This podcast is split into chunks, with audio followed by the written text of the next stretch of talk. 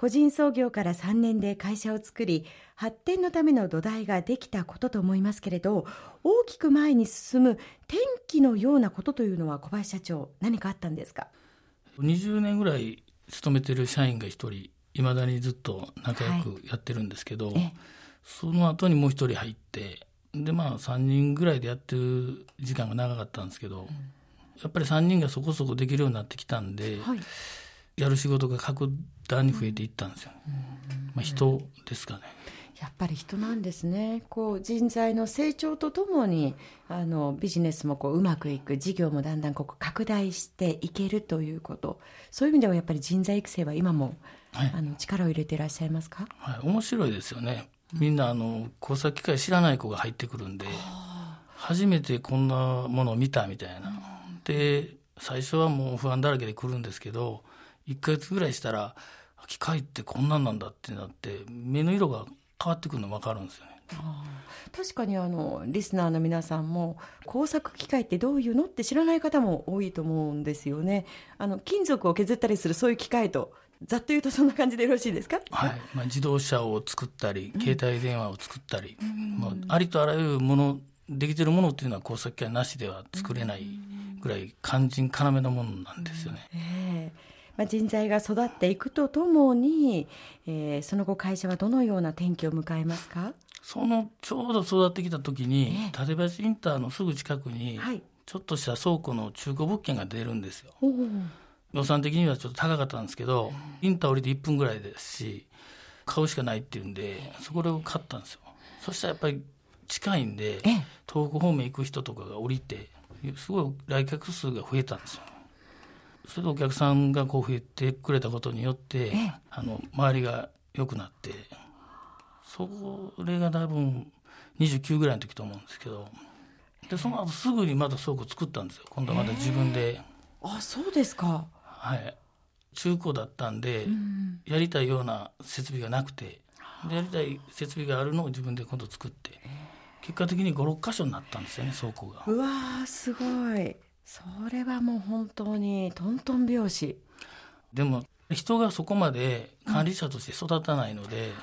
あやっぱり一つの倉庫に管理する人材が一人いないと回らない、うん、トップ一人でガラッと変わってしまいますよね、うん、この倉庫というのはどういうふうに活用していたものなんですか、まあ、基本的には倉庫というか店というかお店？そこでメンテナンスをして売っていくっていう形なんですよ、ええ、それでやっぱり5箇所とかあって、はい、やっぱり管理者育たないから工場が汚れてくるし、えー、だから閉めてただ機械置き場だけになったりとかして、えー、2箇所だけでやったりとか。その方が効率が良かったりしたんで、そういうことも知ってて、早く一つのまとめる土地がないかなと思って探してて、はい、結果的には10年ぐらいかかったと思うんですよ。そのまとまった土地が、その出てくるまでに。リーマンの前だったんで2007年ぐらいに土地を買ってると思うんですよ。そうですか。倉庫をお作りになったのはいつ頃ですか？2010年。なるほど。それがあの今館林インターチェンジ近くにお作りになった東日本マシンプラザということですね、はい、ただ時期としてはリーマンショック後、まあ、もう直後に近い2010年ですがその辺で不安はありませんでした？その時に、うん、その建築会社も仕事がなくてこのぐらいの値段でやるからやらしてくれっていう値段が最初の予算より下やったんですよね。いつかやらないといけないから今やるしかない。で頼んで思い切って作ってみたんですよ、ね、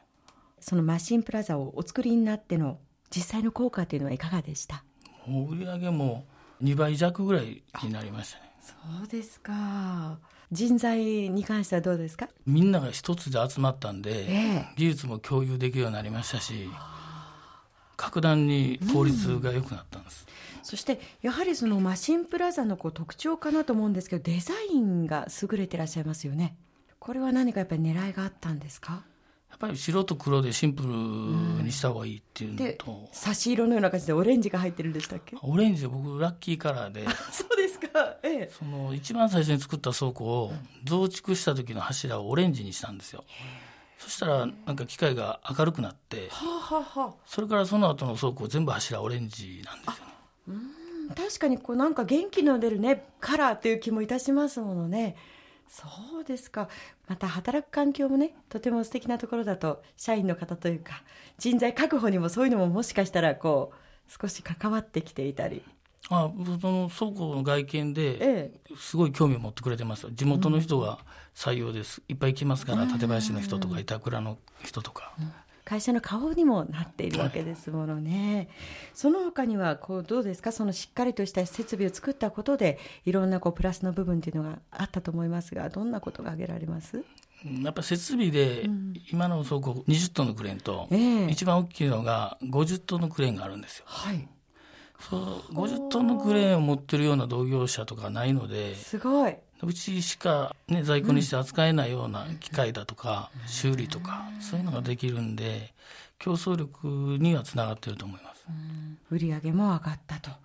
さらにですね本庄にマシンプラザを開設したんですよね。あ去年ですね。ええ。これはどういった狙いがありました？もう全然もう買う気もなくて、えー、もう館林だけでよかったんですよ、うんうん、たまたま建築会社さんが面白い物件あると、まあ、これも中古だったんですけどでちょっと見るだけ見てくれっていうんで、見たらそのマシン館林の3倍以上あるんですよ敷地が。はまとまった土地買うのに苦労してたんでまた3倍の土地がね結構本場で安かったんですよ。これも買うしかないなっていうんで見てすぐ買いますからってよそこだってくださいって言うんで、はい、その日のうちに買って綺麗にこう全部あの外壁とか張り替えて今誰が見ても新築に見えますよ。そのぐらい綺麗な工場になりました。ここでまたこう拡大事業の拡大を狙っていったわけですか。はい。本庁の方は立地条件もあの本庄早稲田駅から10分ぐらいですから。いい場所ですね、ええ、だから結構海外のお客さんとかも増えてきてますんで、はい、そういう意味では結構ラッキーやったんかなっていう気はしてます。あと九州方面とかね、はい、本庄の方にある機械の方が結構宣伝しやすいですね、うん、まだそこ土地も余ってるんで、うん、もっとこの次にやりたい工場ってあるんですよ、ええ、そういうのが作ったりとかね、まあ、夢は膨らんでるんですけど小林社長は決断をなさるときに結構即決のタイプというふうに今お話聞いていて思うんですけれどもご自身でどうですか？まあまあ迷わないですね。迷っても結果一緒なんで。経営者にとってそういう直感って大切ですか？大切と思います。迷ってる間にもうなくなっていってしまいますからねいい話ほど。それで最後まで残ってるもんっていうのはあまりろくなもんがないのかなと。ただ決断にはもちろんリスクもつきまといますよねはい、まああんまり無茶はしないんで自分の安全圏内の商売をしますけど、今小林社長社員は何人ぐらいですか？423人なんですけどあとグループ会社で運送の会社がありまして、はい、そこも含めると50人平均年齢はちなみにおいくつぐらいですか？30歳です。うわ若い子なんかエネルギッシュでパワーあふれる会社ですねはい、この前までね29って20代って言えたんですけど勝手にみんな年取るんで。え事業を拡大してくる中で気をつけたことというのは何ですか？経理ですかね。経理。はい。はあ。うちはあのキャッシュフローっていうのを結構大事と思ってるんで。お金の流れをつかむということですか、はい、だから経理士さんがやってるやつっていうのは税務署さんに出したりとか、はい、そういう指標にはなると思うんですけど、うん、自分の今のキャッシュっていうことにはあんまり役に立たないのかなと思ってるんですよね。うん。えー、例えば1億円で買った建物が今焼却して7000万ですって言われても借金8000万残ってたら焼却で7000万になってようが価値は9000万あるって言っても関係ないなって自分のそのキャッシュがどういう位置にあるかっていうのは大切だなと思ってキャッシュフローを結構中心にやってます。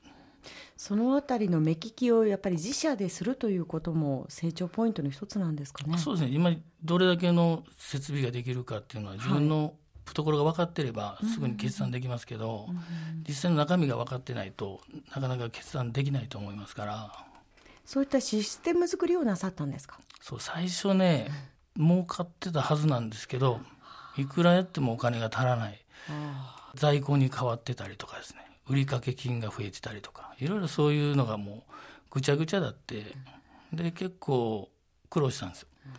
それから自分らで売上帳を作って仕入れ帳を作ってみたいな感じでそれがずっと続いてて、うん、今現在そのきちっとしたキャッシュフローが分かるんで、はい、動きやすいですね。